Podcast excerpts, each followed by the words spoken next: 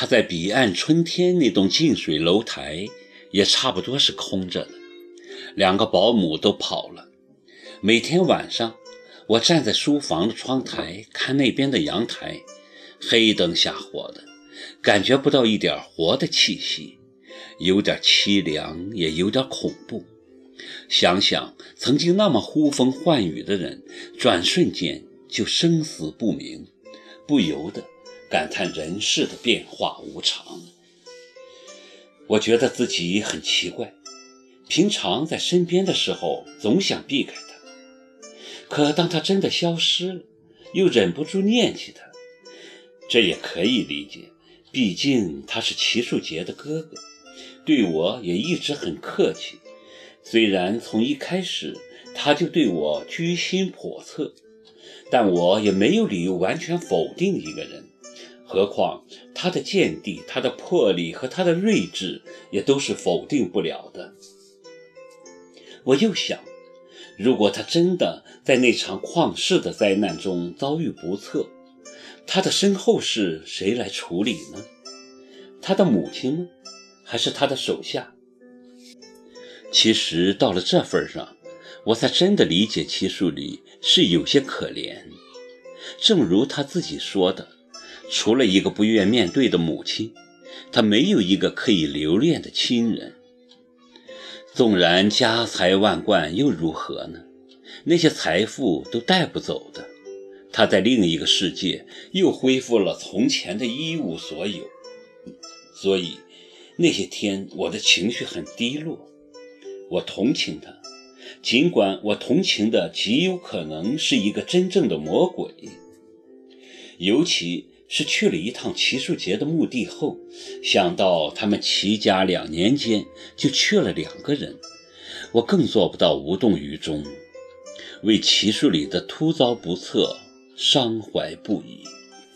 从墓地回来的那天，高鹏。约我到火宫殿吃闻名遐迩的臭豆腐，我吃过很多次了，觉得没什么胃口。吃完后，我没有跟高鹏去酒吧，也拒绝他到我这边来。我说我想单独待会儿。高鹏问为什么，我说心情不太好。你总是太忧郁，我已经很努力的要医治你的忧郁了，可你自己不努力，我也没办法。高鹏对于我反复无常的情绪很有意见，他一直就说我太忧郁，说我这个样子迟早会把自己困死。我说任何事情总有一个过程，我希望他能给我时间。高鹏对此不置可否，只说他不喜欢忧郁的女人，他也没有太多精力去改造一个人，他试过了，太吃力。自己都改造不了自己，更没有办法去改造别人。高鹏这阵子不知道因为什么事显得很急躁，说话办事也没以前耐烦了。我问他是不是已经烦我了，他又不承认，还说我神经过敏。我知道我没有走入他的内心，也知道他在有意识地拉开彼此的距离。他不愿告诉我他为什么烦恼，就是证明。其实我是很想对他好一点的，因为总觉得他像个孩子似的茫然无助，需要别人的关怀和拯救。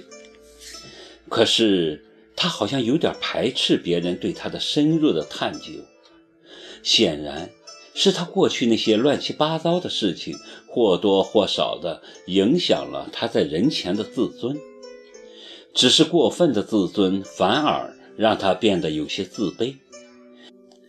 他的自卑深入骨髓，无时无刻不影射到周围的人。这是一直以来我对他的感觉。跟高鹏道别后，我一个人回到家，小四照例给我泡了杯菊花茶。她是个很灵泛的小姑娘，什么事一点就通。虽然自幼生长在山村，来城里也没几个月，但在我的调教下，他已经基本适应了城市的生活。他年轻，像块海绵，接受新事物很快。姐，对面搬来了新邻居呢。小四很亲热地管我叫姐，刚来时叫我姨，被我拒绝了。女人是最忌讳被人叫老的，我也不例外。对面吗？什么时候？我喝了口茶问，显得漫不经心。对面这阵子一直在搞装修，前几天才停工。下午抬了好多东西进去了呢。小四满脸放光地说：“我还见到了主人，年纪不大，长得挺帅的。”我觉得好笑。他来城里没几天，也学会用“帅”来形容一个人了。想想他也挺不容易的，年纪轻轻就整天守着一栋空荡荡的房子。以前还有隔壁奇树里的保姆同他说说话，那两人跑了以后，就只剩他一个人了。有什么事，连个说话的人都没有。也难怪他对周围的一切事情都充满好奇了。那人还挺和气呢，知道我是这边做事的，还一个劲儿的要我上他家去玩儿。小四喋喋不休地跟我讲他今天的遭遇，我就进去看了一下，好漂亮哦！他的房子真是漂亮，屋子里摆了好多好看的东西。听那位叔叔说，那都是古董，很贵的。对了，他还会弹琴呢，他弹了一首给我听。好好听啊！